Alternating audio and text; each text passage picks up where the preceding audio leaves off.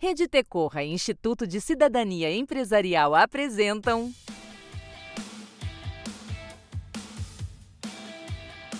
PQPs Perguntas e questionamentos sobre projetos socioambientais.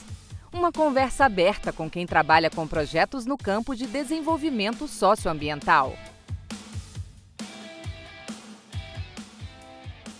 Bom dia, boa tarde, boa noite, seja muito bem-vinda, seja muito bem-vindo para mais uma conversa no PQP Talks, o podcast da jornada PQPs. Perguntas e questionamentos sobre projetos socioambientais. Eu sou o Márcio Pires, falando mais uma vez pela Rede Tecorra, e essa conversa faz parte de uma série de várias outras. A gente já gravou, na verdade, quase 20 episódios nesta temporada, com quem atua na linha de frente da gestão de projetos socioambientais no Brasil. Então, mais uma vez, vamos juntos, mergulhando nas vivências de quem faz acontecer o campo de desenvolvimento socioambiental. Hoje o nosso encontro é um formato diferente, ele é mais longo e é uma conversa mais do que especial, porque hoje nós temos nada menos do que três organizações que participaram desta edição da Jornada PQPs, que eu já vou contar quem são, mas para conversar com essas três organizações, a gente tem um convidado muito especial, o meu xará Márcio Jape, sócio fundador da Semente Negócios a Semente acredita na inovação como uma ferramenta para promoção de prosperidade e valorização da vida, e é por isso que a Semente trabalha desenvolvendo competências de inovação em empresas ou em pessoas empreendedoras e suas iniciativas inovadoras, além de grandes empresas e de outras organizações também. O Márcio já passou pelo Banco Real, pela McKinsey, pela Artemisia, enfim, ele tem uma carreira reconhecida no campo de desenvolvimento socioambiental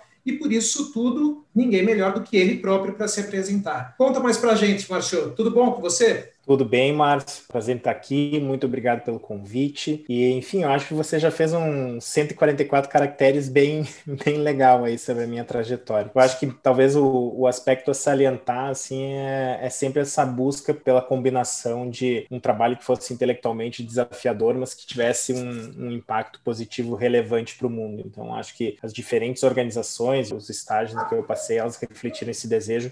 E hoje a, a Semente, ela reflete isso, né? Essa ideia de que a gente pode trabalhar com o que há de mais moderno e vanguardista uh, em inovação, com um olhar muito focado em, em gerar prosperidade, fazer coisas que são positivas para o mundo. E, este sou eu, essa é a minha empresa, enfim, a gente vai aqui batendo papo e trabalhando essa temática. E aí, Márcio, a primeira questão que eu queria que você trouxesse para a nossa roda de conversa é sobre os estágios de desenvolvimento de startups. Até tem um post no blog da Semente Negócios que fala sobre os momentos da ideia, do teste de solução e do produto, que aí eu vou te pedir licença e chamar aqui de operação, só para reforçar que a gente está falando não só de produtos físicos, como de serviços intangíveis, que muitas vezes são o foco da atuação de muitas organizações. Então, eu queria que você contasse um pouquinho para a gente sobre isso. Acho que eu vou fazer um um pequeno parênteses assim para situar quando eu falo dos estágios de desenvolvimento. Uh, primeiro entendendo o que, que é inovação, né? E aí o, o que eu entendo por inovação é resolver problemas reais com soluções de mercado em contextos com altos níveis de incerteza. E aí, quando a gente fala de startups, e a gente está falando, enfim,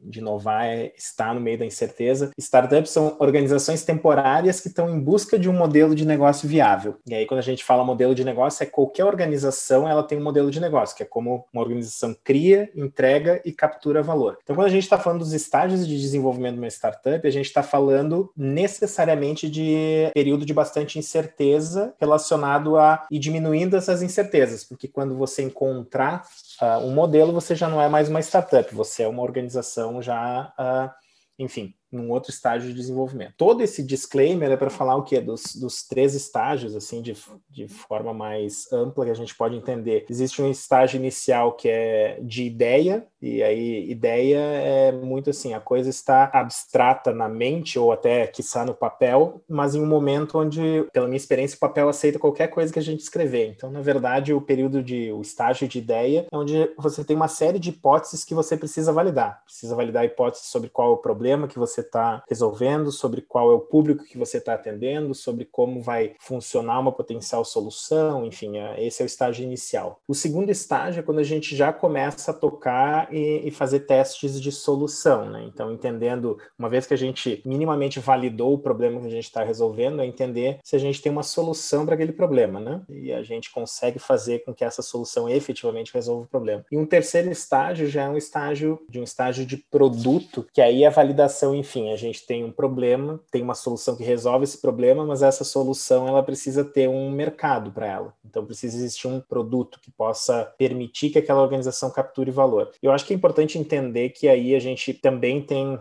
vezes onde a gente vai poder solucionar de um jeito e capturar valor de outro, por exemplo. Mesmo o, o, o Google tem dois públicos diferentes, né? Aquele que usa a ferramenta e que o problema resolvido é achar as coisas rápido na internet, mas o público que gera receita efetivamente é o público pagante, né? Que paga pelas informações dessas pessoas que fazem, pela atenção dessas pessoas que fazem busca. Mas enfim, toda essa volta que eu dei para falar que a gente pode resumir assim num estágio de ideia, num estágio de teste de solução e num estágio de teste de produto mesmo em mercado. Joia, Márcio, obrigado. E aí, agora eu apresento as nossas três organizações de hoje, que são a ANDI, a Abra e a Afabev. E um dos motivos pelos quais a gente escolheu essas organizações é justamente porque elas estão em estágios diferentes né, de desenvolvimento e possuem modelos de financiamento diferentes. Então eu quero escutar um olá de cada uma e ouvir em que estágio que elas se veem dentro desse quadro que o Márcio apresentou para a gente. A primeira organização que a gente chama para a nossa roda é a ANDE, é a Aspen Network of Development Entrepreneurs,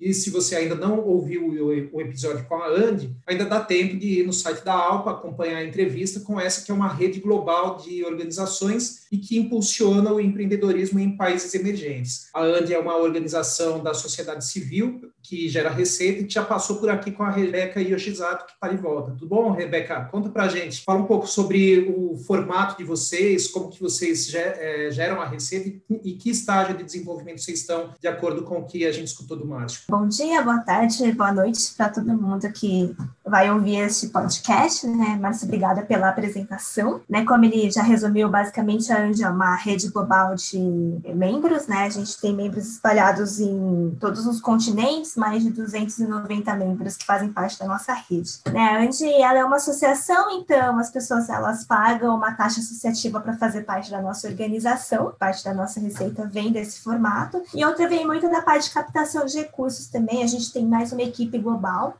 focada né, a captar recursos para projetos e planos que a AND tem. E sobre o nosso estágio, eu acho que, apesar de a gente ser uma associação, né, às vezes a gente não pensa, não enxerga uma associação como uma startup, eu vejo a AND num estágio mais final, assim, né, a gente já meio que entendeu o que a gente está fazendo, a gente já definiu mais ou menos o que a gente quer fazer, onde a gente pode atuar, então acho que a AND é uma organização mais madura. Joia. E aí a nossa segunda organização de hoje também já foi entrevistada em um episódio do PQP Talks, é a Abra Arquitetura. E se você ainda vai ouvir o episódio da Abra, eu já te adianto um pouquinho que ela é um negócio social que atua no Recife, na sua região metropolitana, foco nas classes C e D. E o objetivo da Abra é melhorar as condições de moradia de famílias de baixa renda, tendo o acompanhamento técnico desde a concepção dos projetos até a entrega da obra. E a gente fala com a Samiri Silva. Vocês na Abra trabalham com um formato diferente em relação à Andi, né, Samiri? Vocês trabalham com um formato de negócio social, mas sem restrição na distribuição de dividendos. Conta para a gente se é isso mesmo e fala qual que é o estágio de desenvolvimento que vocês se veem hoje. Olá, pessoal. É um prazer é, novamente estar aqui, né? É, como a Márcia apresentou, obrigada mais uma vez. Nós somos um negócio social. A gente já atua há um tempo, mas assim, sempre modelando, sempre pivotando, né? Diante das necessidades e das dificuldades que a gente encontrou ao longo de toda a trajetória do Abra. Mas hoje a gente está rodando o produto, o nosso produto principal, que é, que é o pacote de reformas, são, são os kits de reformas, né? Que é a nossa receita principal. É, a gente não tem é, restrição de dividendos, mas a gente sempre, a gente procura é, reinvestir no negócio, né? A gente não, é, não pratica, no caso. E a gente está hoje no estágio 3, a gente já conseguiu chegar onde a gente queria, desde a ideia do Abra principal, que é vender as reformas, os pacotes das reformas para essas famílias de baixa renda, que hoje a gente sabe que a porcentagem de pessoas que procuram assistência técnica para esse público é, é muito difícil, eles, a autoconstrução que existe hoje e a porcentagem de pessoas que têm assistência técnica é muito pouca. E aí hoje a gente já vende as reformas, tem esse desafio de estar tá sempre modelando, né? Então a gente está no estágio 3, porque a gente está sempre pensando em como, melhor, como melhorar. A gente já sabe que funciona, já sabe que vende, que a necessidade deles é ter tudo incluso, desde a concepção do projeto até a entrega da reforma, mas tem alguns desafios ainda no meio do caminho que a gente precisa melhorar, e aí a gente está sempre pedindo feedback dos nossos clientes, né? Quando eu falo de desafios, é que hoje a gente opera com financiamento facilitado, né, de acordo com, com o perfil de cada morador. É, aí a gente tem a assinatura de contrato online, análise de crédito rápida, que sai, tipo, em média dois dias, e o desafio que a gente tem interno ter projetos mais enxutos. Então, a gente está sempre entregando e tentando ver quais são os, pro, os problemas que a gente encontra para poder melhorar sempre na próxima venda. Perfeito. E aí, de Pernambuco, a gente vai para Goiás, que é a nossa terceira organização de hoje, que faz sua estreia aqui no PQP Talks. A gente dá as boas-vindas para o pessoal da Associação dos Agricultores Familiares de Bela Vista de Goiás, a FABEV.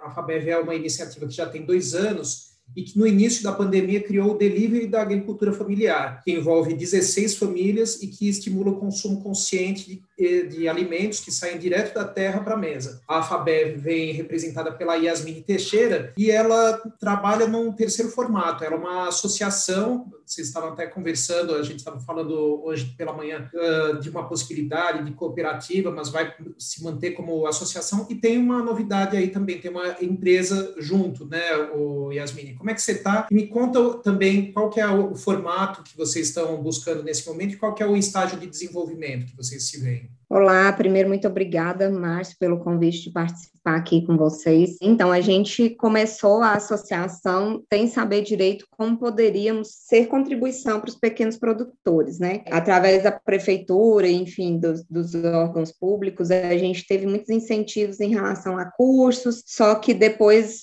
é, os produtores não conseguiam escoar suas produções para além da feira, né? Que muitas vezes tem uma competição muito desleal, é, em vista que na feira tem todos os tipos de produtos e produtores. Então, a gente separou os produtores da agricultura familiar que produzem de forma agroecológica. A gente estava criando um projeto pra, de conexão da cidade com o campo quando começou a pandemia e a gente foi meio que empurrado a fazer o delivery, o que não foi ruim, foi uma coisa muito boa, porque aí a gente começou a criar coragem para ir para a cidade mesmo e conectar com as pessoas que queriam comprar direto do produtor alimentos é, agroecológicos e orgânicos, né? Passado todo esse ano, né? Essa semana, inclusive, faz um ano que a gente começou o delivery e muita coisa mudou. A gente pensou na possibilidade de transformar a associação numa cooperativa. Inclusive, hoje nós batemos o martelo, fechamos uma reunião onde nós não vamos transformar em cooperativa porque os produtores eles estão no campo produzindo, eles não têm condições de participar de outras formas a não, é,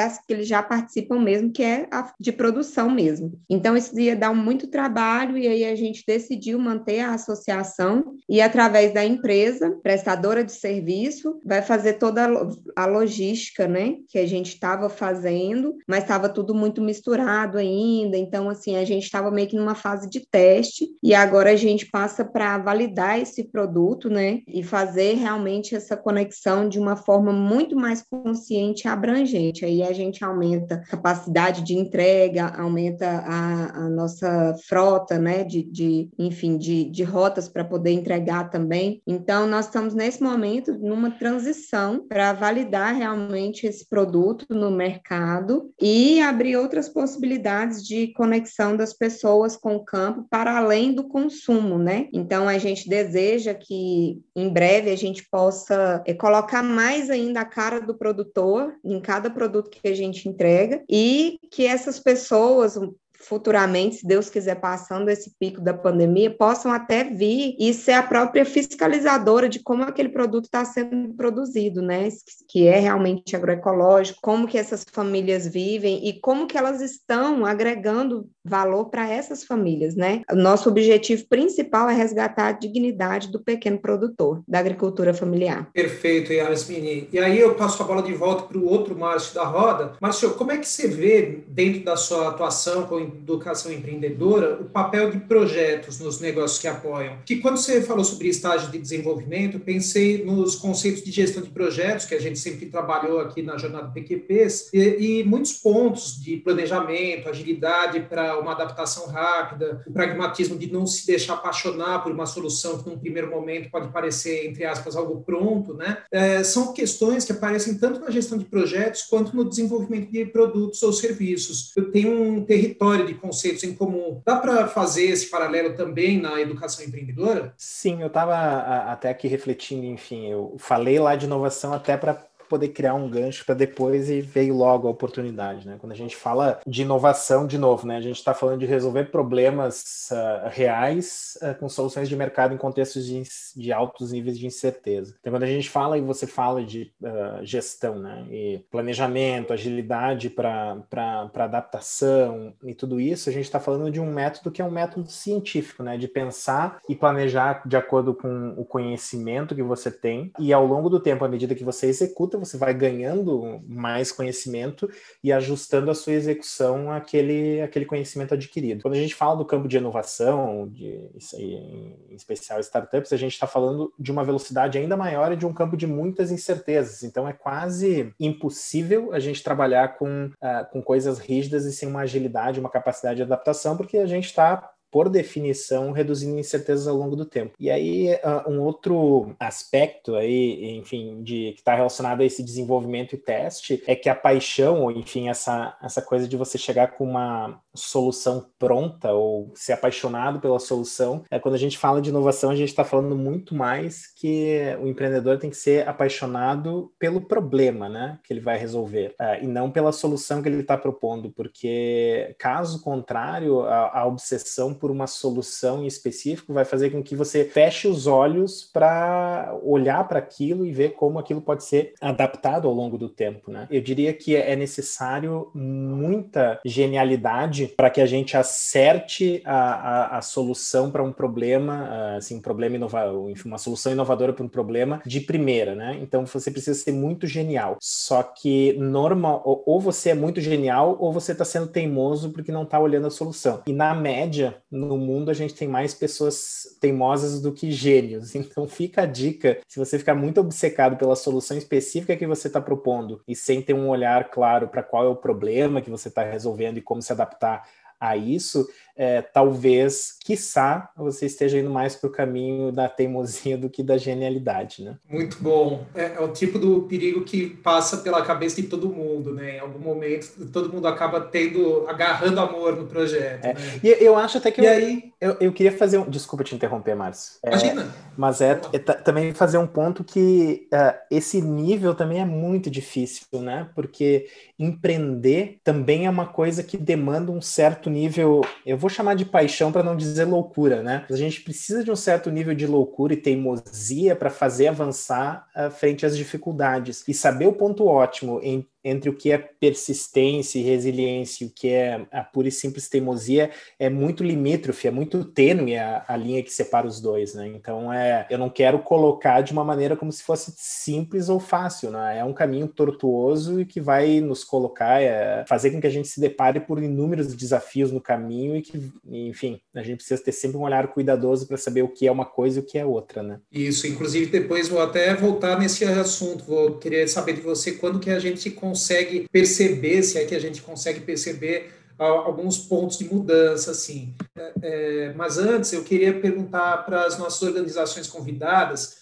a gente queria saber da ANDE, da AFABEV e da ABRA, um momento delas em que ficou claro que onde tem inovação tem projeto, né? Esse bordão aí eu acho que é bem uh, didático, né? Onde tem inovação tem projeto. Qual que foi o projeto que criou um produto ou um processo ou um modelo de negócio ou mexeu na estratégia da organização onde vocês atuam? Começando com a Andy, você compartilha com a gente, Rebeca? É, a Andy, em 2019, passou por um processo bastante importante, né? Depois de 10 anos de existência, que foi é, repensar o planejamento estratégico que a organização tinha. Né? A Andy, ela tem sede nos Estados Unidos, escritórios espalhados em oito continentes. Opa, desculpa em oito, oito, oito escritórios espalhados em todos os continentes. E quando a gente relançou o planejamento estratégico, a gente viu que era uma hora de trabalhar com maior foco, né? Então, como é que era antes? é, cada organização ia decidindo mais ou menos o caminho que ia andando, né? E aí, em 2019, foi lançado o, novo planejamento estratégico da ANT, que tem foco em três grandes áreas, que é igualdade de gênero, ação climática e ambiental, né, e trabalho decente e crescimento econômico.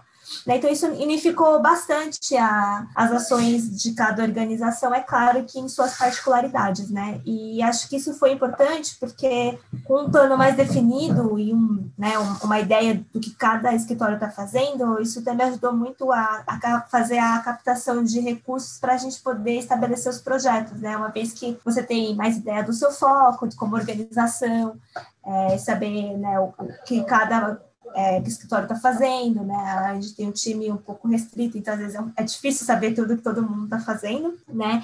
E aí, se eu for puxar um pouco é, sobre essa experiência para o Brasil, o Brasil acabou fazendo um pouco isso também, né? Então a gente estava meio perdido aqui até 2019, e aí uma reunião entre membros e conselhos da AND aqui no Brasil, a gente decidiu que fazia sentido trabalhar é, alinhado com a estratégia global, né? Isso também permitiria que a gente trouxesse mais projetos globais a nível regional e também trazer um pouco das características para aplicar os nossos projetos aqui. Né? Então, acho que é, isso é um pouco o que eu tenho para compartilhar da Andy. Obrigado, Rebeca. Yasmine, conta a história de um projeto da Alfabev que criou ou que está criando nesse momento algo novo na vida de vocês. Foi muito interessante essa pergunta, porque a gente acabou de receber um convite para entregar mandioca para uma cervejaria artesanal. É, o governo do estado do, de Goiás é, lançou um projeto de incentivo para que as cervejarias comprassem do pequeno produtor.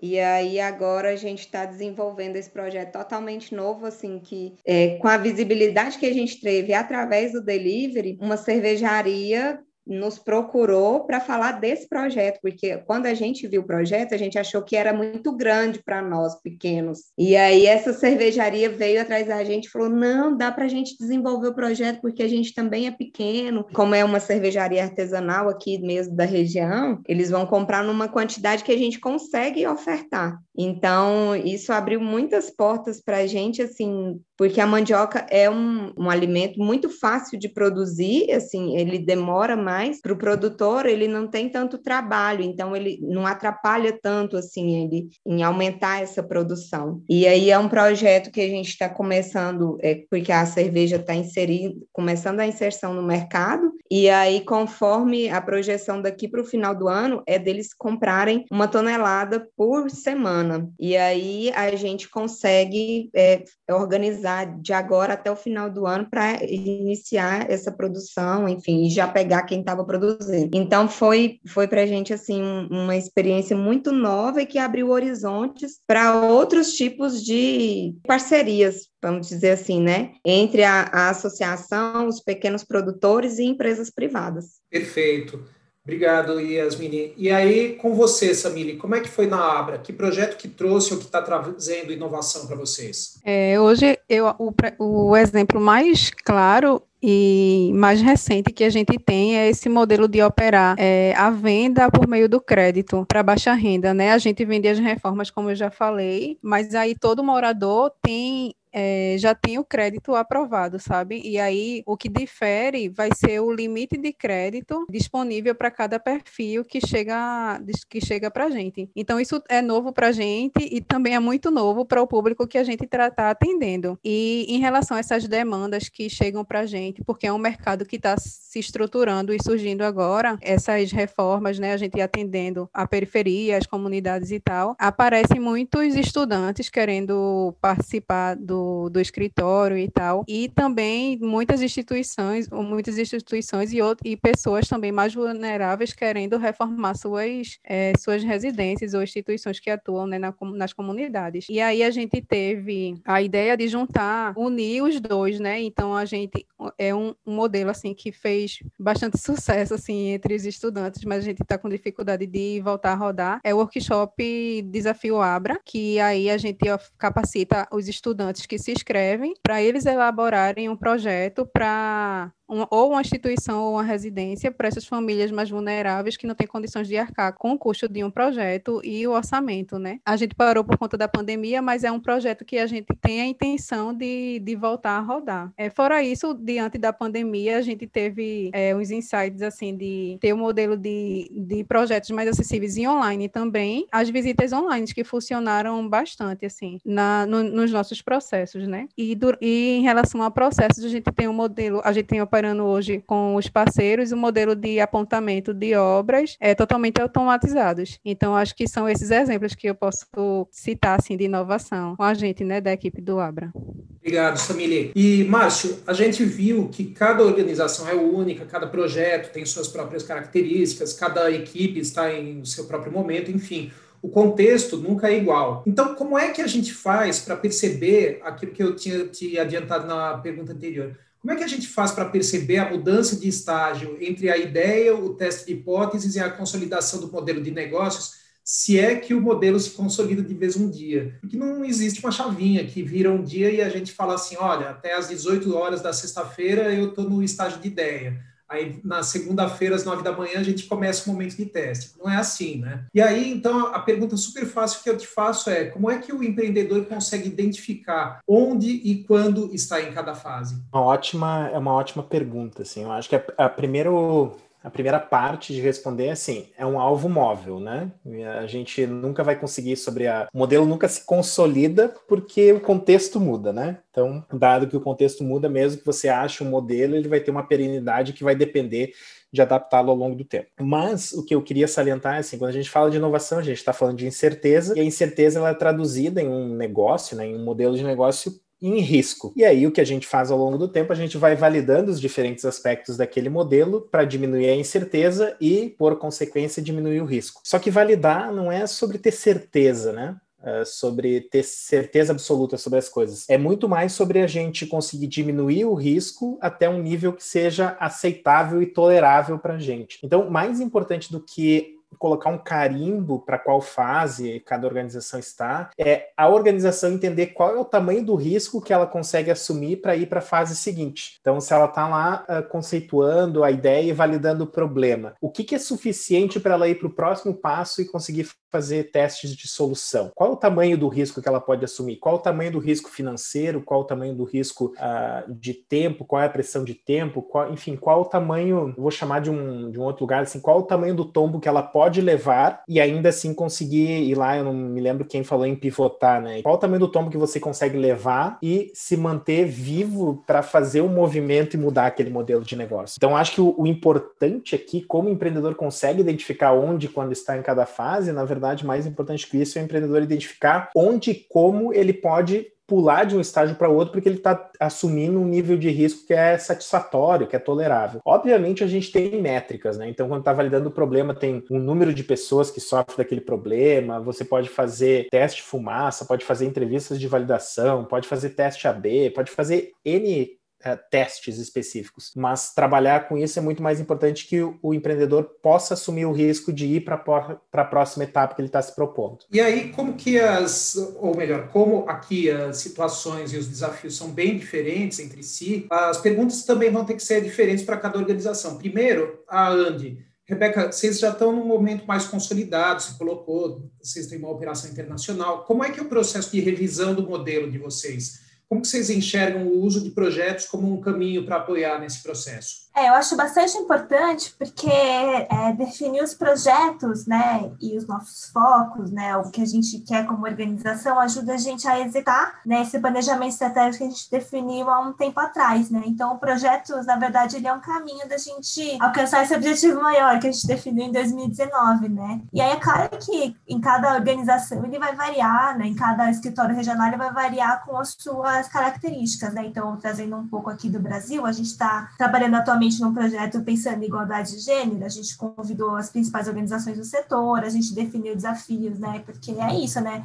O escritório global vai trazer um desafio grande né, o que é igualdade de gênero, e a gente vai, através dos projetos, capilarizar isso e realmente fazer alguma coisa que, de fato, a gente possa ajudar o escritório que a gente está localizado, que é aqui no Brasil. Valeu, Rebeca. E aí, Yasmine, quais que são os aprendizados dos projetos que podem colaborar para vocês consolidarem o modelo de negócios da Afabev e da empresa que está entrando agora também para trabalhar com vocês? Para a gente, é, abriu muitos horizontes e muitas portas, assim, porque a gente, é, é, como eu também sou pequena produtora, a gente se viu sempre muito pequeno, muito pequeno, e não conseguia nos inserir, assim, a gente foi, por isso que eu digo, que a gente foi empurrado pela pandemia para fazer o delivery e colocar a cara no sol, vamos dizer assim, né? E eu acho que é, fazer essa troca foi muito importante para a gente, para a gente se ver um pouco além daquele pequeno produtor que fica ali só na roça e tudo mais. A gente é, deu a oportunidade para a gente abrir esse horizonte e se inspirar,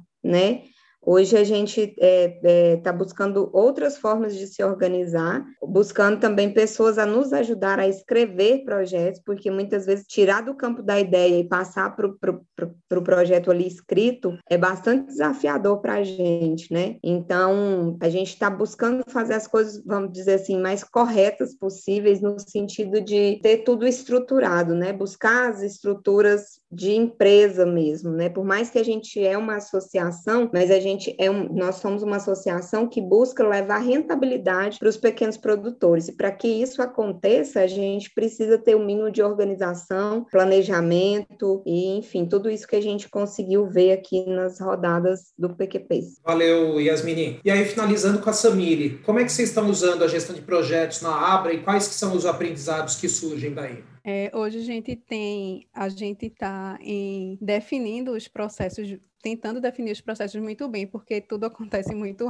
rápido. E aí a gente tem esse desafio, né, de ter todos os processos para que todas as pessoas da equipe saibam é, o fluxo, né, como acontece. E as tomadas de decisões a gente faz muito colaborativa, todo mundo traz, porque cada um tem sua área, né, de atuação, a pessoa que está mais dentro da obra, a pessoa que está mais na parte administrativa, no comercial. Então a gente traz muito esse olhar mais colaborativo para a gente poder tomar as decisões, trazer os olhares e tomar as decisões decisões independentes, né? Sempre com essa troca é, para buscar crescer e, e é, melhorar os processos e com os feedbacks, né?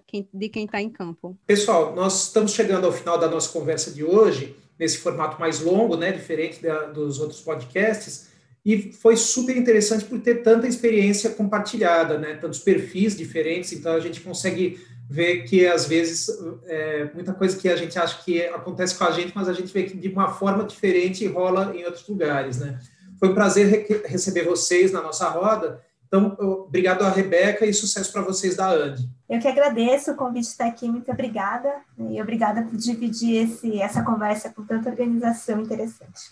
Valeu. Yasmine, muito obrigado por compartilhar o trabalho da Fabev com a gente. Muita força para vocês aí também. Muito obrigada. Eu espero que a gente possa ainda se encontrar em outros lugares, que a FABEP possa crescer não é um trabalho muito fácil, é bastante desafiador, mas é, ter a inspiração de tantas pessoas incríveis como a gente teve aqui traz um fôlego novo para a gente, para a gente conseguir realizar os nossos objetivos aqui. Gratidão pela partilha e por poder participar com vocês. Samiri, obrigado e força aí também para vocês na Abra. Obrigada, Márcia. Eu que agradeço estar aqui mais uma vez. É sempre um prazer e é muito bom, né? Sempre ter essa conversa que a gente sempre aprende algo a mais. Obrigada. Maravilha. E aí, do, do Márcio para o Márcio. Márcio, obrigado por tudo aí e muito sucesso para vocês aí na semente. Obrigado, Márcio. E, e, vou te dizer que se esse foi o formato mais longo, imagina o curto, porque eu tive a sensação de que se passar